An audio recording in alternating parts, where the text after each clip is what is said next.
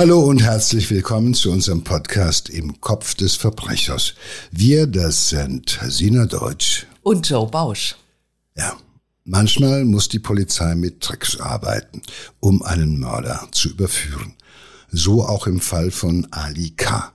Der wäre fast mit einem Mord an der damals 14-jährigen Schülerin Georgine Krüger davongekommen. Auch weil er seine Tat bis ins letzte Detail geplant hatte. Doch die Ermittler waren Ali K. einen Schritt voraus. Es ist ein hinterhältiger Angriff auf ein unschuldiges Opfer. Ein junges Mädchen verliert das Bewusstsein und geht zu Boden. So oder so ähnlich muss sich der Anfang vom Ende eines jungen Lebens zugetragen haben. Ganz genau weiß man das nicht. Denn es sind nur die Aussagen von Ali K die das schier Unerträgliche in Worte fassen, es zu einem Bild formen und so einen Zugang verschaffen. Zugang zu dem, was passierte an dem Tag, an dem die damals 14-jährige Georgine Krüger die pädosexuellen Gelüste ihres Peinigers mit ihrem Leben bezahlte. Der Bus M27 stoppt an der Haltestelle Stendaler Straße. Das ist im Stadtteil Moabit in Berlin. An diesem 25. September 2006 gegen 13.50 Uhr steigt auch Georgine aus. Von der Haltestelle bis zu ihrer Wohnung sind es ungefähr 200 Meter.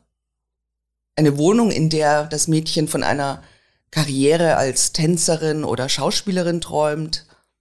Schauspielerin eine Rolle mit Leben füllen, Sie ahnt nicht, dass jemand anders die Regie über ihr Leben und ihren Tod übernehmen wird, nämlich Ali K. K ist ein Nachbar. Er wohnt seit 1985 äh, in der Moabiter Nachbarschaft. Er lebt von äh, Gelegenheitsjobs oder auch von Hartz IV. Er hat äh, schon ein Jahr vorher versucht, ein Mädchen in sein Auto zu zerren. Allerdings wurde fatalerweise das Verfahren gegen ihn eingestellt. Und jetzt gerät Georgine in sein Visier. Er ist so ein schmächtiger Mann. Er lebt in einem Mehrfamilienhaus in der Stendaler Straße, nur wenige Türen von seinem Opfer entfernt. Und da postiert er sich an der Tür und trifft Georgine und lockt sie unter einem Vorwand in den Keller. Und das ist ihr Todesurteil. Alikar schlägt Georgine mit einer Eisenstange bewusstlos und vergewaltigt sie. Und ähm, natürlich denkt er, sie kann ihn identifizieren.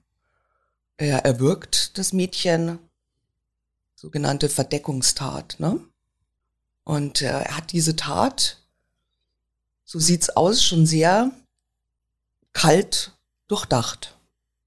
Das ist bei vielen dieser Tätern so. Es ist ja bezeichnenderweise ein Täter auch aus dem sogenannten Nahfeld. Also man muss davon ausgehen, dass er Georgine schon länger irgendwo ja, sozusagen im Visier hatte, schon länger beobachtet hatte, dass er die Tat schon wiederholt in seinem Kopf durchgespielt hatte in allen Details. Und ja, das musste sein. Und wie gesagt, er hat diese Tat schon einige hunderte Male in seinem Kopf durchgespielt. Es gibt natürlich auch diese tumpen Täter, die nur vom Affekt geleitet äh, zuschlagen, egal wo es gerade stattfindet, also die eher weniger planen, sondern irgendwie so ja, affektinkontinent einfach zuschlagen. Aber das äh, sind die wenigsten, muss man sagen. Häufiger haben wir es schon mit Tätern zu tun, die das Opfer schon längere Zeit beobachtet haben, äh, Gewohnheiten kennen, äh, wissen, wann der Bus kommt, wissen, dass äh, das Kind nicht begleitet wird, dass es alleine nach Hause geht, äh, die Abläufe kennen, die auch schon möglicherweise das Kind vorweg schon mal angesprochen haben und wissen, ob das jetzt scheu ist oder ob das eher so ein Vertrauens seliger ist, äh, womit man, wo die Interessen sind, ob man jetzt sagt, da habe ich einen kleinen Hund im Keller oder guck mal das oder so. Ja, also das ist ja doch ein Moment ähm, des Vertrauens, ähm, den man braucht. Äh, ein Kind, was sofort schreit, wenn ein Fremder sie anspricht, das kann man natürlich nicht gebrauchen. Ja? Also wird das schon genauer beobachtet und das ist äh, schon das ähm, bei den pädosexuellen Tätern ähm, auffällige, dass sie halt es schon auch verstehen, sich in die Psyche, in den Kopf ihrer doch vergleichsweise jungen äh, Opfer hineinzuversetzen. Weil es so ist, dass viele auch, äh, das fällt im Umgang mit diesen äh, pädosexuellen Tätern auf. Wenn man längere Zeit mit ihnen redet, hat man das Gefühl, man redet eigentlich so mit einem 15-, 16-Jährigen, also der einfach nicht äh, gereift ist zu erscheinen. Dann selbst die erwachsenen Männer im Gespräch, also noch so äh, gerade die Kernpädophilen erscheinen so als seien sie irgendwo mitten in der frühen Pubertät hängen geblieben. Äh, das macht sie auch so gefährlich, weil äh, die reden zwar so, aber sie denken natürlich was ganz anderes. Ja, sie war auch ein sehr hübsches Mädchen, äh, ne? so lange dunkelbraune Haare und wird auch als sehr selbstbewusst äh, beschrieben. Also bestimmt jemand, der ihm auch aufgefallen ist. Also sie war äh, schon natürlich auch ein, äh, ein sehr hübsches junges Mädchen. Ich denke auch, sie hat ein gewisses Selbstbewusstsein auch gehabt. Du hast ja erzählt, sie wollte Schauspielerin werden, also schon auch ähm, jemand, die halt äh, nicht ängstlich gewesen ist. Ja? Also äh, nicht keck, aber auch nicht ängstlich, sondern erstmal so, ja, ich also Publikum und Leute, die mich ansprechen, äh, das äh, ängstigt sie nicht. Ja. Ja, aber auch äh, nach dieser Tat behält er einen kühlen Kopf. Er überlässt gar nichts dem Zufall. Auch das wohl hat er sich vorher überlegt. Er wickelt die Leiche von Georgine in einen Teppich ein und den entsorgt er im Hausmüll und den Rest erledigt natürlich ungewollt und unwissend die Berliner Stadtreinigung.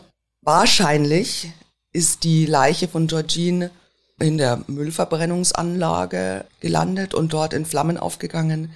Also die Leiche bleibt verschwunden.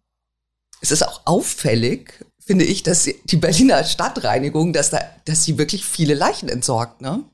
Weißt du das? Ja. Es gibt mehrere Fälle, wo die Berliner Stadtreinigung so die, die Endentsorgung übernommen, übernommen hat. hat. Ja.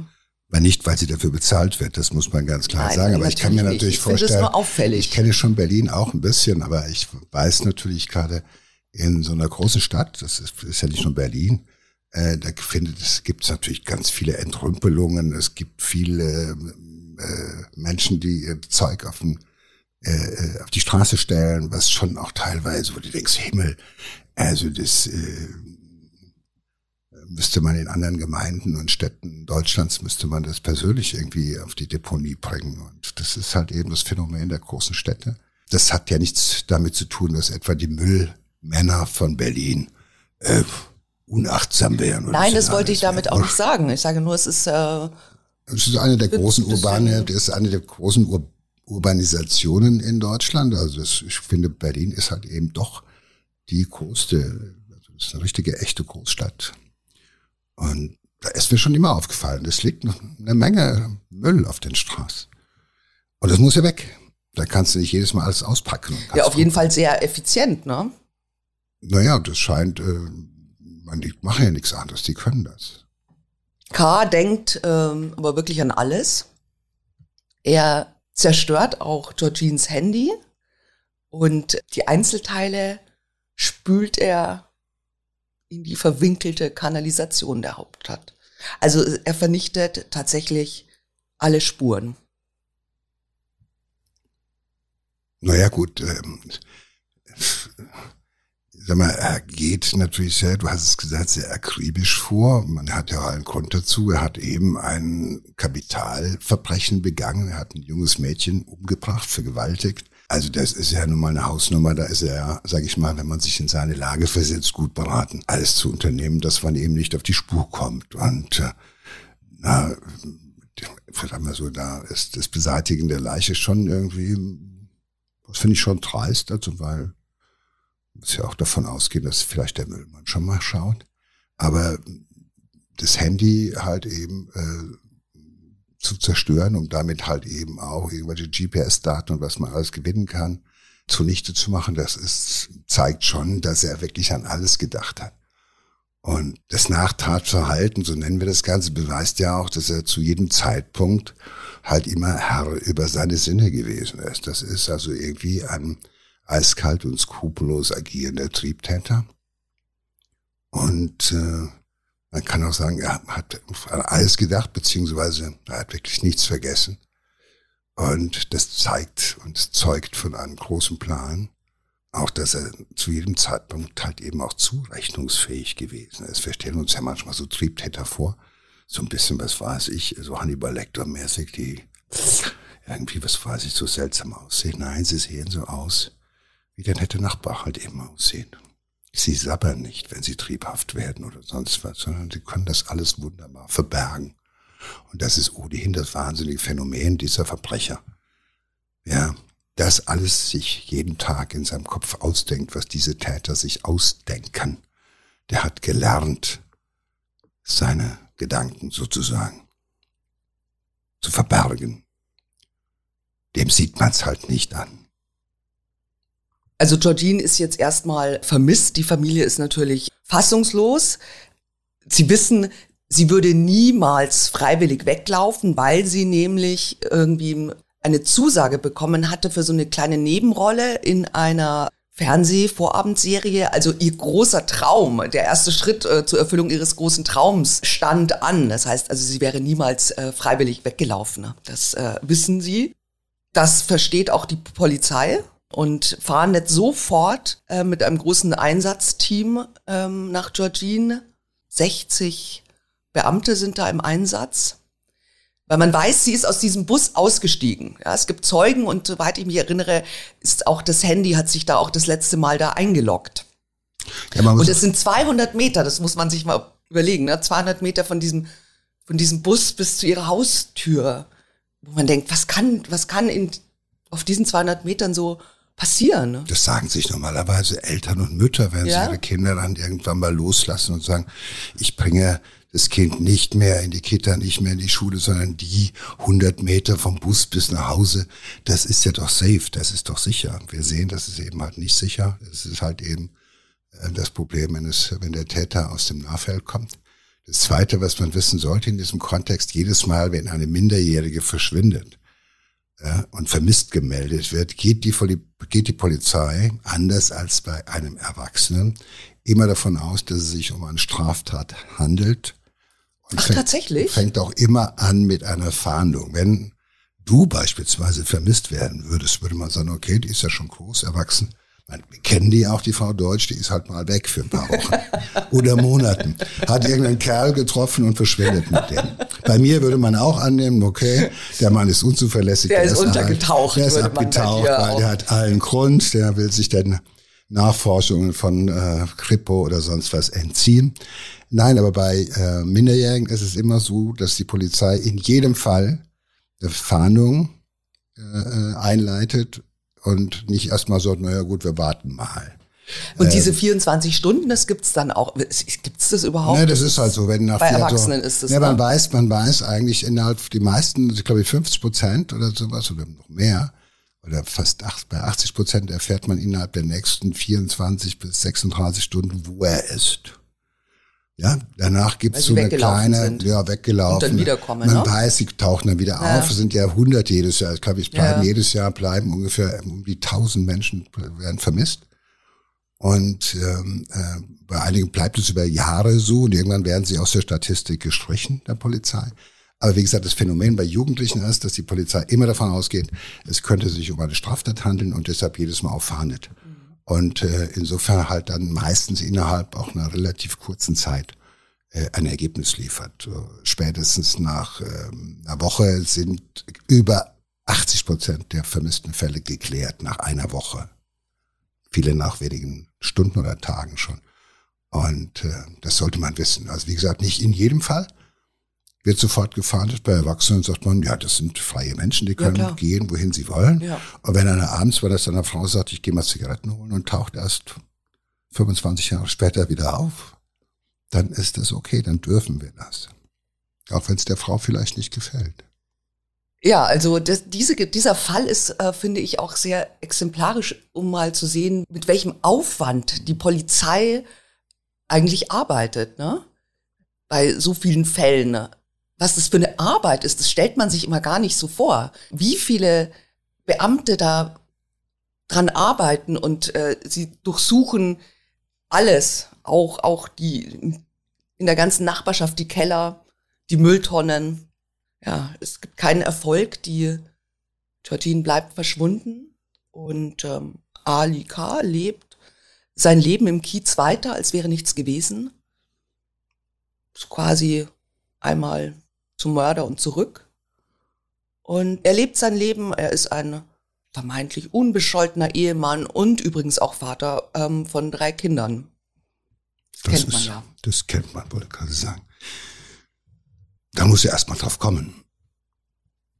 Also, dass jemand da so mit seinen eigenen Kindern äh, im Familienverbund lebt, aber halt eben offenbar äh, eine große Lust auf junge Mädchen hat.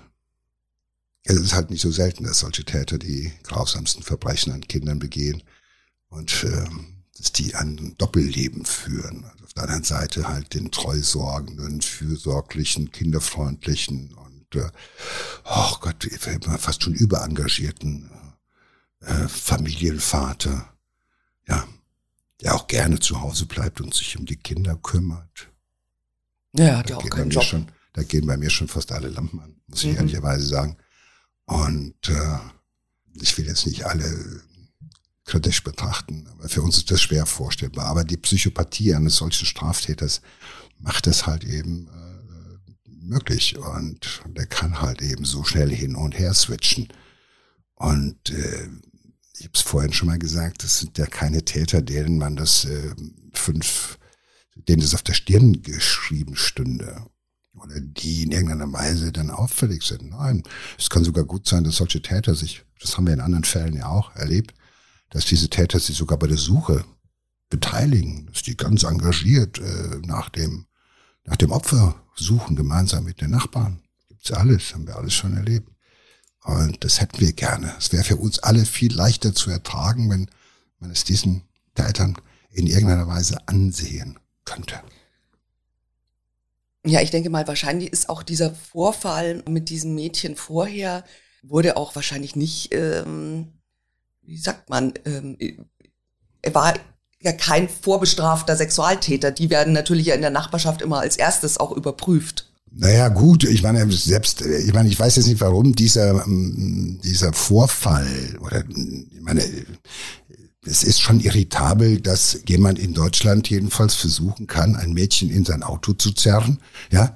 Und das wird dann irgendwann äh, vor Gericht nicht weiter verfolgt. Also wenn ich eine ja. rote Ampel überfahre, das wird definitiv verfolgt, das kann ich dir sagen. Ja. ja und auch wenn ich zu schnell fahre, da gibt's kein Pardon. Aber wenn ich versuche, ein minderjähriges Kind in mein Auto zu zerren, scheint das irgendwie äh, in den Mühlen der Behörde unterzugehen. Es kann natürlich auch sein, dass man sagt, es ist ja immer eine Frage auch der Beweislast, ja ich sag mal, so eine, eine blitzende Ampel ist objektiv, ja, oder so ein Laser ist objektiv. Äh, in solchen Fällen äh, kann man immer so, nee, ich wollte ihr gar nichts, äh, sie hat da gesessen, ich wollte sie eigentlich nur nach Hause bringen, die hat mich falsch verstanden. Wissen Sie, also das ist ja immer so eine große, eine große Gefahr, wenn man überlegt, dass äh, ganz viele äh, dieser Taten halt im Dunkelfell passieren, weil sie eben nicht beweiskräftig äh, äh, weil man nicht genug Beweise hat. Und dann ist eine Minderjährige, die erzählt was und sagt, ja, die spinnt, ich wollte dir nichts Böses, ich wollte dir einfach nur, ich wollte dir helfen. Also nur so ist es zu erklären, weil in dem Moment, wo Zeugen beobachten, dass jemand, Erwachsenes, ein Kind gegen seinen Willen versucht, ins Auto zu zerren und das nicht irgendwie zumindest in den, äh, in den Dateien erscheint, in den Polizeicomputern irgendwann mal auffällig wird. Das ist schon etwas, was ich nicht verstehe. Also gehen wir davon aus, er ist zumindest kein verurteilter Sexualstraftäter. Diese Tat ist nicht verurteilt worden, das heißt, sie ist auch nicht im Bundeszentralregister hinterlegt. Andere Dateien dürfen aus datenschutzrechtlichen Gründen, so vermute ich mal, gar nicht geführt werden. Mhm. Ja, wenn wir uns das manchmal wünschen würden, sie dürfen nicht geführt werden, weil nur Verdächte, wenn jede Verdachtsgeschichte in allen Computern stünde, da bräuchten wir schon künstliche Intelligenz, um die Daten irgendwie alle wieder nochmal zu erfassen. Davon gehe ich aus und in vieler Hinsicht ist das ja auch so gewollt. Anders ist es nicht zu erklären. Es ist natürlich, wenn man das jetzt in diesem Kontext hört, ja, dass da ein Täter zugeschlagen hat, der vorweg schon mal auffällig geworden ist, dann macht es einen schon ein bisschen wütend. Ja, und es ist auch so, ähm, die, die Jahre vergehen, ja. 2011 lockt Ali K. tatsächlich wieder ein junges Mädchen in seinen Keller und äh, die junge Frau fleht ihn aber an, sie nicht zu vergewaltigen und äh, überraschenderweise lässt er auch von seinem Opfer ab. Sie zeigt ihn aber an und er wird tatsächlich dann zu einer Bewährungsstrafe verurteilt. Allerdings, da gab es auch ganz große Kritik so innerhalb äh, der Berliner Polizei, dass die, die Ermittler im Fall Georgine von dieser Verurteilung von Ali K. nichts wissen.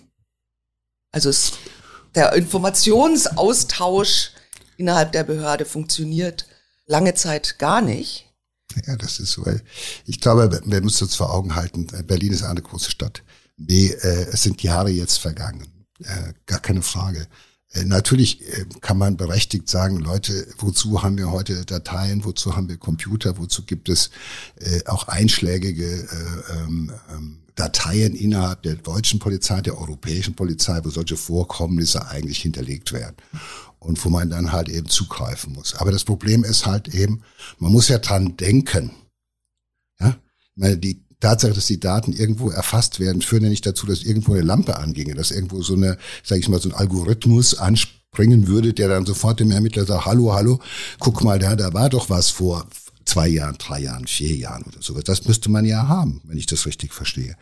Weil ansonsten muss ein Polizist. Ja, einfach durch diese örtliche ja, müsste, Nähe auch. Nein, ne? sonst müsste ein Polizist ja. ja sagen, Moment, da war doch was vor Jahren, ich erinnere mich und so weiter. Natürlich passiert das. Aber äh, ja, aber das mal, ist natürlich um eine Riesenbehörde. Um ja, das ist eine Riesenbehörde, das ist eine Riesenstadt und es müsste halt, äh, ne, es, es, es gibt halt eben, selbst wenn etwas eingepflegt wird in eine Datei, heißt es ja nicht, dass irgendwo eine rote Lampe mhm. anginge und sagt, hallo, da war doch was. Ich würde, wir würden uns das alle wünschen. Aber so ist es halt ja. eben nicht.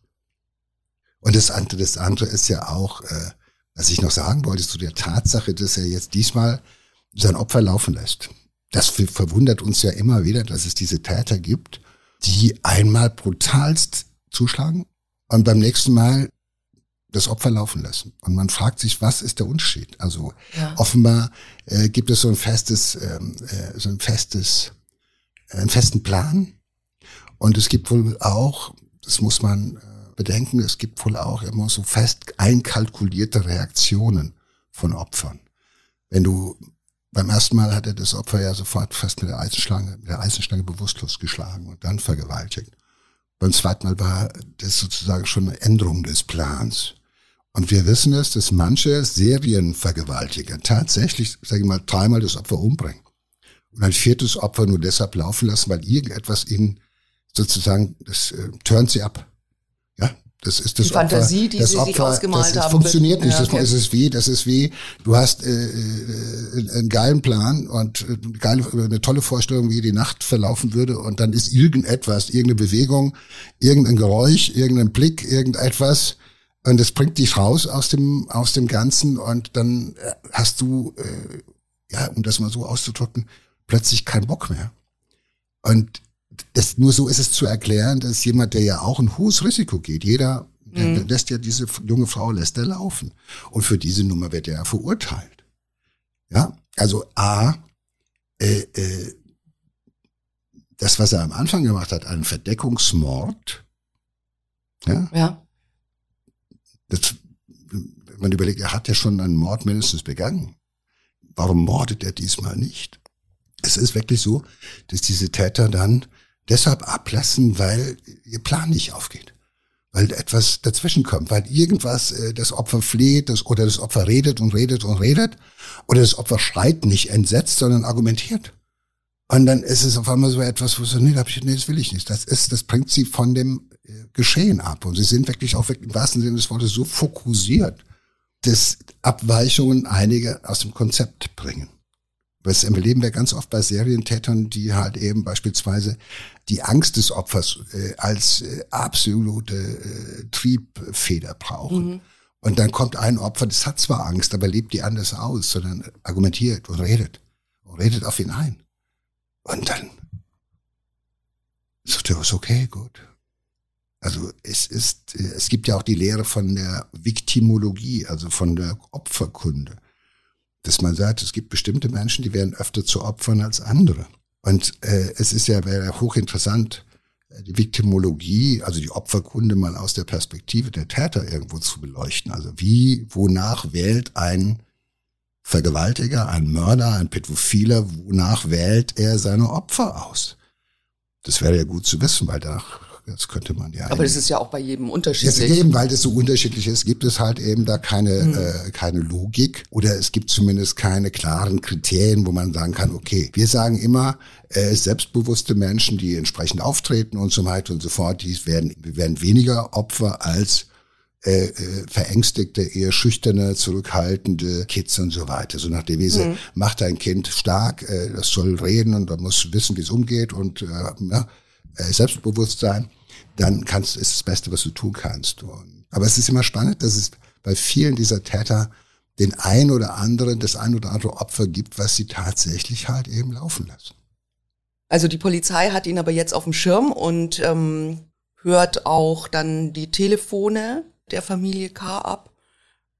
Und sie setzen drei verdeckte Ermittler auf Ali K an. Und das finde ich total das finde ich total spannend, so verdeckte Ermittler. Das ist ja eigentlich wirklich so wie im Film und Fernsehen, dass das tatsächlich äh, dieser Aufwand äh, betrieben wird und zwar jahrelang. Ne? Das ist, äh, finde ich schon faszinierend in diesem Fall. Naja, ich gucke dich immer mal an. Äh, ich meine, du hast es eben gesagt, es gab ja auch äh, viel Kritik. Und wenn man äh, die Polizei kritisiert, äh, spätestens dann zeigt sie natürlich auch, was sie alles drauf hat. Das geht ja vielen so. Und äh, weil die wollten sich jetzt nicht sagen lassen, dass sie halt einfach äh, die Nummer verpennt hätten oder sowas, weil sie zu verpeilt waren oder so.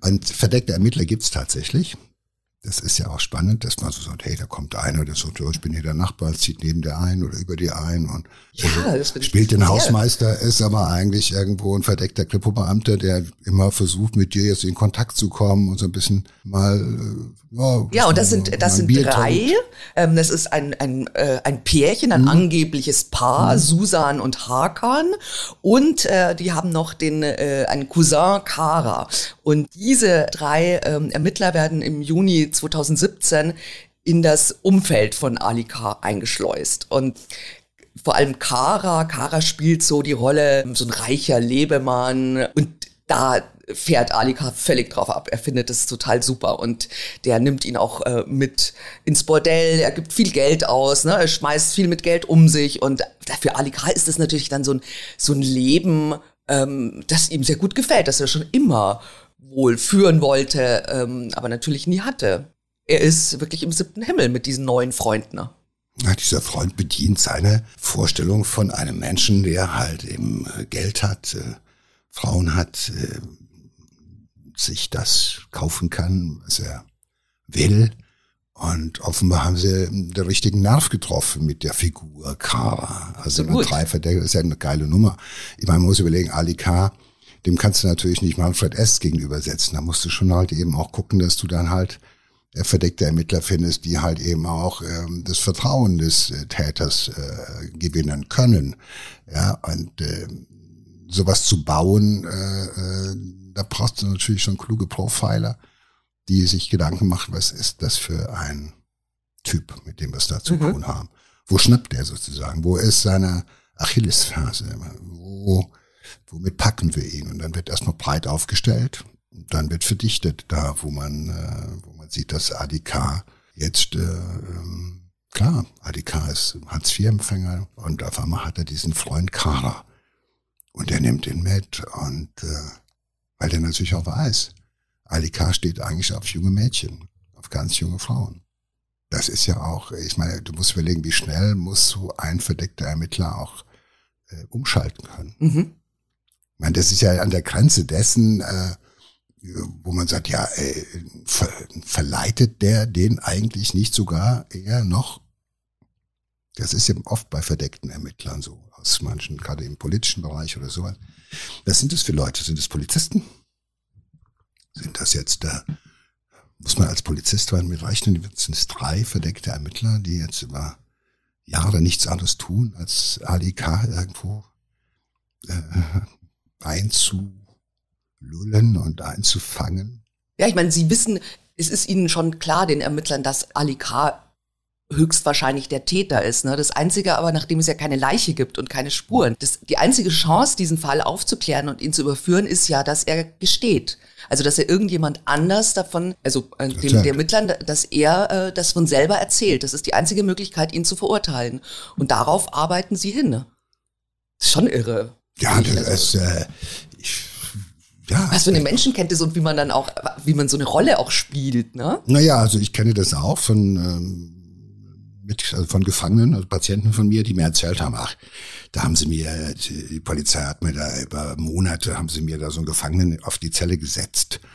Ja, der halt einfach immer nur äh, gebohrt hat und gefragt hat und gemacht und getan hat. Als bin ich doof. Ich habe natürlich sofort gemerkt, dass das einer ist, der auf mich angesetzt war. Ja, aber das sind ja auch normale Mitgefangene und keine ausgebildeten naja, gut, Menschen, aber na gut, das sind normale Mitgefangene. Äh, es gibt ja schon, das hast du schon einige Male jetzt äh, in den letzten Jahren bestimmt gelesen oder gehört, wenn du Nachrichten gehört hast, äh, wo man sagt, er hat einem Mitgefangenen im Gefängnis die Tat gestanden.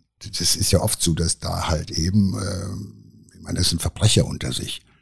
Und da ist da einer sagt, ja, der hat mir das heute Nacht gestanden, da gehe ich aber morgen sofort zur Polizei.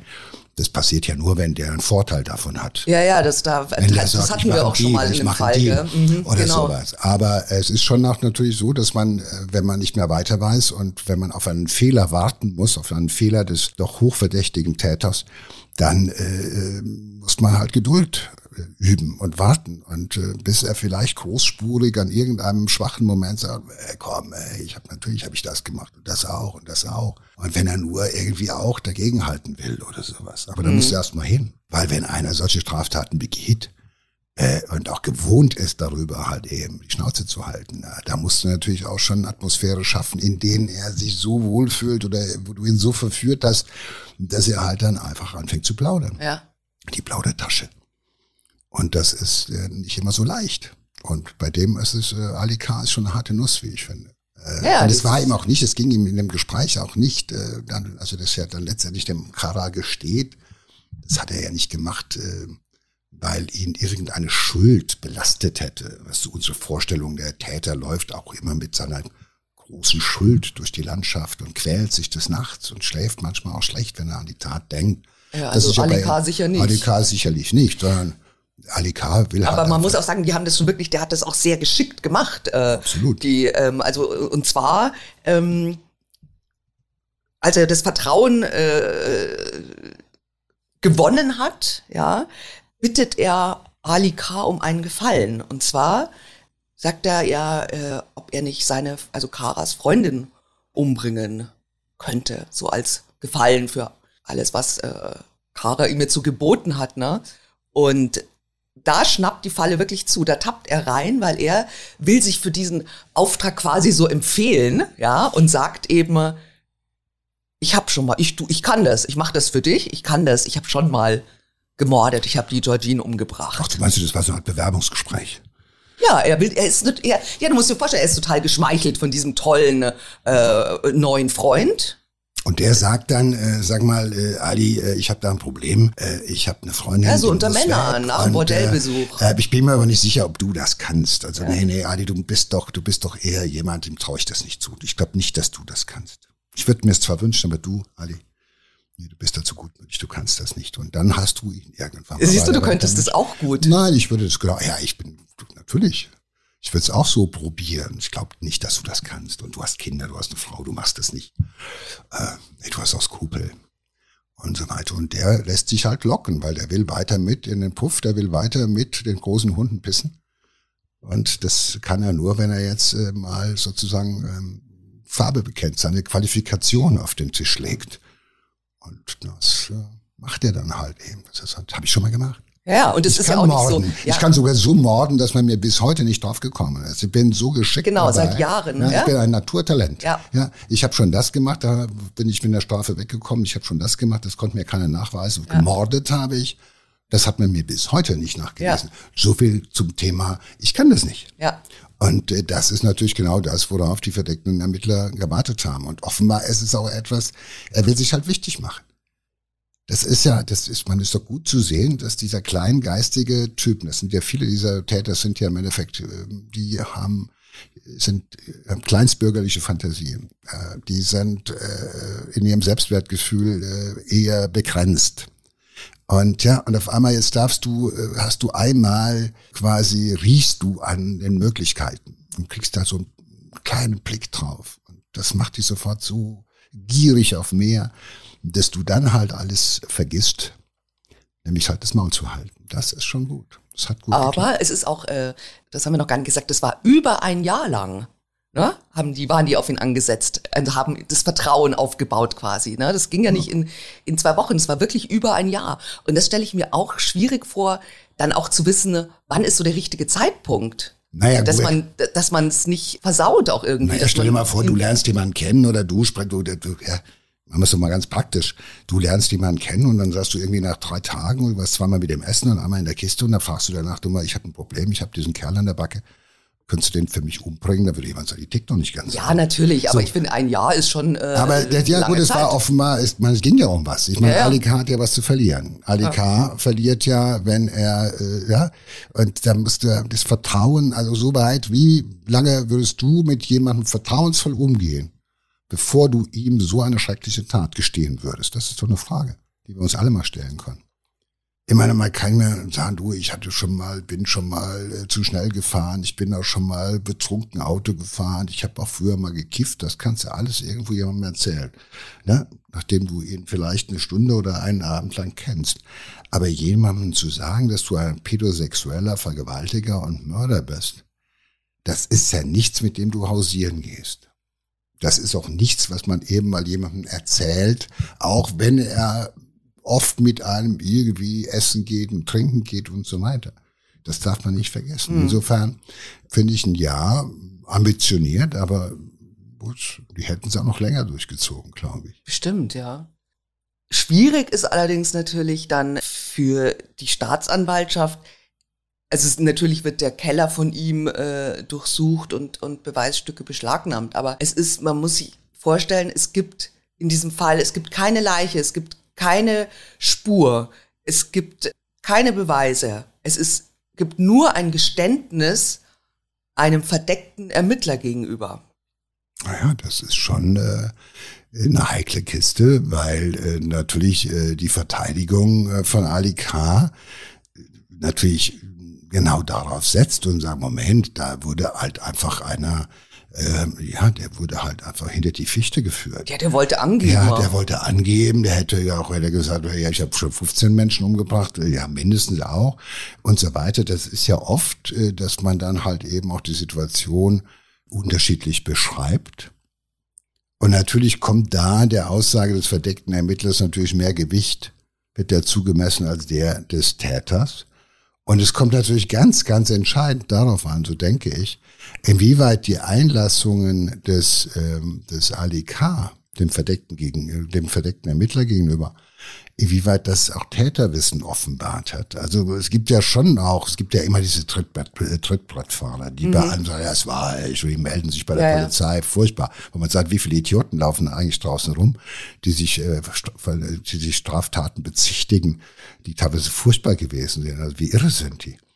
Aber insofern muss man schon gucken. Und dann ist es halt wichtig, dass äh, diese Mitteilungen halt eben auch Täterwissen offenbaren. Und das hat er. Er Das hat muss sehr er detailgetreu diesen ähm, Mord auch geschildert mit viel Täterwissen. Ne? Ja, das heißt aber auch, der verdeckte Ermittler muss immer gefragt haben, ja, wie ist denn das so und wie kann man äh, also Kehle zudrücken, wie lange muss man da drücken, äh, braucht man da Kraft für oder ist das so ungefähr, wie es was weiß ich, wenn man irgendwie, äh, ja, also wird man sagen, ist das wie wenn man einem Hähnchen den Hals zudrückt oder wie ist das, wie muss man sich das vorstellen? Er hat wohl Das auch die schon- Geräusche genau ja, das ja. Ich meine, der hat ihn natürlich dann halt eben auch sozusagen in in die Prüfung genommen. Er wollte ja irgendwo ähm, einen ausgewiesenen Killer beschäftigen. Und der ne, und Ali K.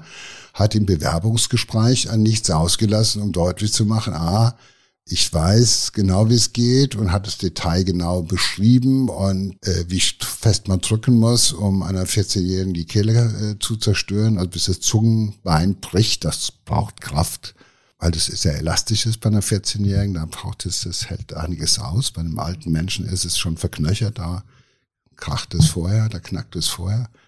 Aber das alles und die Geräusche zu beschreiben, wie das ist, wenn jemand im Endeffekt erwürgt wird, mit den Händen erwürgt wird, das, äh, also das hat zumindest ja, letztendlich die Ermittler und die Staatsanwaltschaft davon überzeugt, dass da einer das schon gemacht haben muss. Weil äh, das ist eine, also das, wir kennen ja viele Situationen, wo Verurteilungen aufgrund von Indizien zustande kommen. Äh, eine Verurteilung, die alleine auf eine Aussage also auf einem Geständnis gegenüber einem verdeckten Ermittlerbüro, das, äh, das da, da liegt die Latte schon hoch. Ja. Das muss man ganz klar sagen. Und wenn das Gericht dann nicht davon überzeugt ist, dass der Betreffende das auch nur so, äh, dass alles passt. Also sowohl die, äh, die Geschichten äh, schon mal versucht, ein Kind irgendwo in die ins Auto, zu, also in die junge Frau ins Auto zu zerren. Also hat ja offenbar ist er sein Tätertyp, so die junge Frau, 15, 14, 15, 16. Das ist ja sozusagen sein Opfertyp. Äh, dann halt die äh, beinahe äh, Vergewaltigung, von der er dann Abstand genommen hat, für die er verurteilt worden mhm. ist. Und dann irgendwann mal erzählt er halt eben äh, ja auch offenbar mit Täterwissen von der Ermordung von Georgine. Das zusammen komplettiert natürlich das Bild. Äh, dafür hat man ihm dann halt eben auch das äh, entsprechende Paket im Urteil geschnürt. Ja, er erhält eine lebenslange Haftstrafe. Ja, das ist so für das, ich finde, wenn man sich das nochmal jetzt in Erinnerung ruft, unvermittelt ein junges Mädchen mit einer Eisenstange niederzuschlagen, zu vergewaltigen, dann irgendwie brutal mit den Händen zu erwürgen, da finde ich das mehr als Schuld und Strafe angemessen. Aber ich fand es schon auch ein interessanter Fall, weil äh, es einer der wenigen ist, äh, wo es, sage ich mal, der Geduld dieser verdeckten Ermittler. Ja, ich das finde ich auch sehr. Ich kann mich erinnern, ich kann mich erinnern, dass mein erster Mordfall, an den ich mich erinnern kann als Kind, also nicht, weil ich gemordet hätte, sondern bei uns in diesem Dorf, in dem ich aufgewachsen bin, äh, geschah ein Mord. Und zwar hat äh, ein Mann mit seiner Geliebten die Ehefrau, die im Wege stand, umgebracht. Also der Mann hat die Ehefrau bespaßt und die Geliebte hat dann von hinten die Ehefrau erschlagen mit einem Beil. Dann wurde die ja direkt im Keller äh, vergraben und verschwand. Und da das damals, ich bin ja schon früh geboren, da gab es ja die Zonengrenze noch nicht. Wir dann so von Ende, Mitte, Ende der 50er Jahre. Ich weiß das noch, da war es fünf oder sechs und wir, lief, wir liefen durchs Dorf und das hieß immer, die hieß Emmy Kuhn, diese Mörderin. Emmy Kuhn. Und wir haben als Kinder immer Also die gesagt, wurde ja auch dann schnell äh, nee, die wurden dann, oder? Nein, nein, nein, das dauerte eine ganze Weile, weil der Mann hat natürlich gesagt, meine Frau äh, äh, ist wieder zurück in den Osten gegangen. Die kam aus dem Osten, meine Frau ist zurück in den Osten gegangen, hat mich verlassen und ich lebe jetzt mit dieser neuen Frau hier zusammen. Mhm. Das war auch okay, weil damals konnte man das ja nicht nachprüfen. Weil wenn einer wieder zurückging in die damals sowjetisch besetzte Zone, dann konnte das machen. Und das war halt eben in dieser, in dieser Zeit in Deutschland, immerhin, das ging ja bis 1963 so, äh, konnte man immer sagen, wenn einer verschwindet, der ist, der ist rübergemacht. Mhm. Whatever. So, dann ist aber irgendwann ein junger Polizist angesetzt worden auf diese Frau. Ach, tatsächlich. Ja, und dann auch, also ein Jahr, anderthalb, zwei, drei Jahre später oder sowas. Weil die dem das nicht abgekauft haben. Und dieses äh, ehemalige Liebespaar, was zusammen gemordet hatte, hat sich mittlerweile auch gestritten. Also sie war eifersüchtig öfter und es gab Terror und er war eifersüchtig und das war so.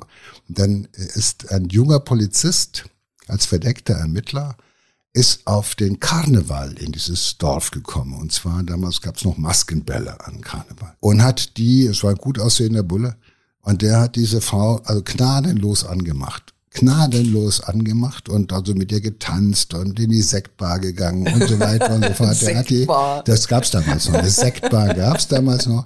In den Dörfern jedenfalls, ich kann mich erinnern, und hat die also wirklich wahnsinnig angemacht. Und jedenfalls so angemacht, dass der Typ, der Mann, ja, ist dann, äh, hat sie sich an die Seite gezogen, äh, hinten an diesen Toiletten, wo man, ne, so, dann hat er gesagt, pass mal auf, jetzt, wenn du so weitermachst, dann kommst du zu ihr in den Keller.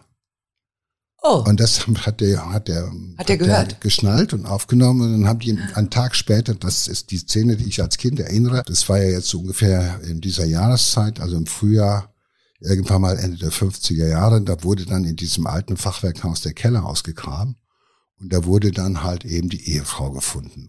Von da an spielten wir immer als Kinder halt, wenn, ne, wenn einer sehr böse war, hast du, pass auf, hör bloß auf, sonst kriegst du von mir den Emmy-Kuhnschlag. Nein. Den Emmy-Kuhnschlag. Aber das war meine erste Geschichte, abend an meinen ersten Mord, weil in einem 800 Seelendorf im Westerwald geschehen nicht so viele Morde.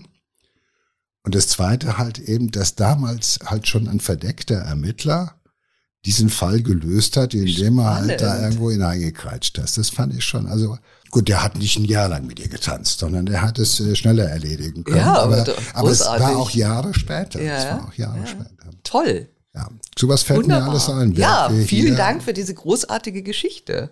Ich war damals schon irgendwie, es gab noch keinen Podcast, sonst hätte ich damals schon mit fünf Jahren anmachen können ja, wir haben auch in zwei Wochen wieder eine neue großartige Geschichte in unserem Podcast. Sehr gut. Es macht immer wieder Freude, mit dir darüber zu sprechen.